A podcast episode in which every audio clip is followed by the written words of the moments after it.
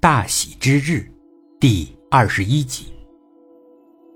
妈妈又在看手，丁路赶紧岔开了话题。爸爸呢？他现在在哪儿？这次又成功了，妈妈不再看手，而是把怒火转移到了丈夫身上。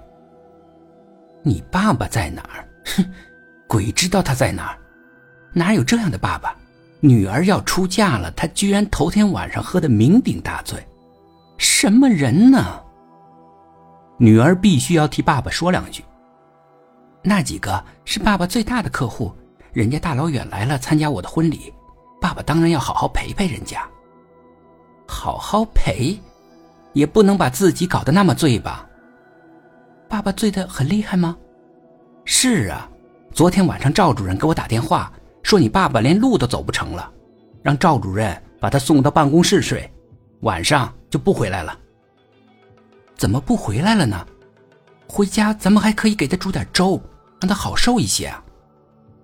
妈妈撇了撇嘴，他是怕我嫌弃他，嫌弃他一身酒味儿，我当然嫌弃他，弄不好再吐了，那我一夜就睡不好觉了，所以啊。他现在很自觉，只要一喝多，就在他办公室里睡。女儿有点责备的瞧着妈妈：“你这样不对吧？爸爸喝多了，你就不让他回家？”妈妈不好意思的笑笑：“我我没有啊，谁不让他回家呢？我从来没说过不让他回家啊，是他自己不回来，怕怕给我添麻烦，还不是因为你吵爸爸。”谁吵他？他真喝多了，我就不吵他了。我会想办法让他舒服一些。不过有一次，哼，他住了嘴，不往下说了。有一次怎么了？有一次他喝多了，在卧室里吐了一地，整整一个月，我都没在卧室里住。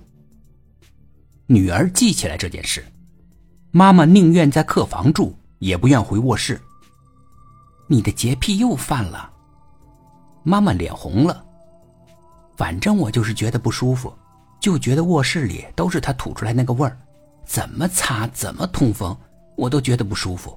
过了一个月，我才感觉好一点。从那以后，爸爸喝多了就不敢回来了，是吗？妈妈笑笑。丁路不再说什么，拿起手机拨通了爸爸的电话。过了好一会儿，爸爸才接电话。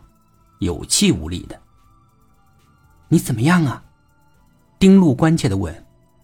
啊，好一点了。你现在在哪儿啊？现在在街上找羊肉汤呢。羊肉汤？嗯，能解酒。你开车找吗？啊，没有，打了的士。我给你司机打电话，让他待会儿去接你。不用了，待会儿我再打的士，没事儿的。丁路放下电话，表情不太舒展。爸爸现在还没缓过劲儿来，听他的声音，他应该还比较难受。妈妈又忍不住骂老公：“你今天结婚，他连路都走不成，那闹的笑话才大呢。”丁路瞪眼：“笑话什么呀？都是老客户、老朋友，谁不知道我爸的为人呢？有啥笑话的？”哼，老朋友、老客户。关键是还有别人，别人谁？你是指冯琼家里的亲戚吗？想笑话就让他们笑话呗。妈妈倒是不怕冯琼家的亲戚，还有银行的人。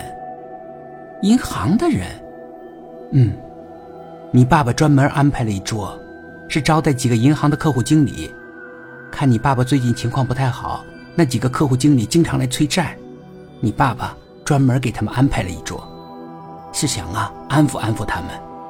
你爸要是今天丢人了，估计以后贷款就更不好弄了，催债也会催得更厉害。妈妈忧心的说道：“那倒是不太妙。”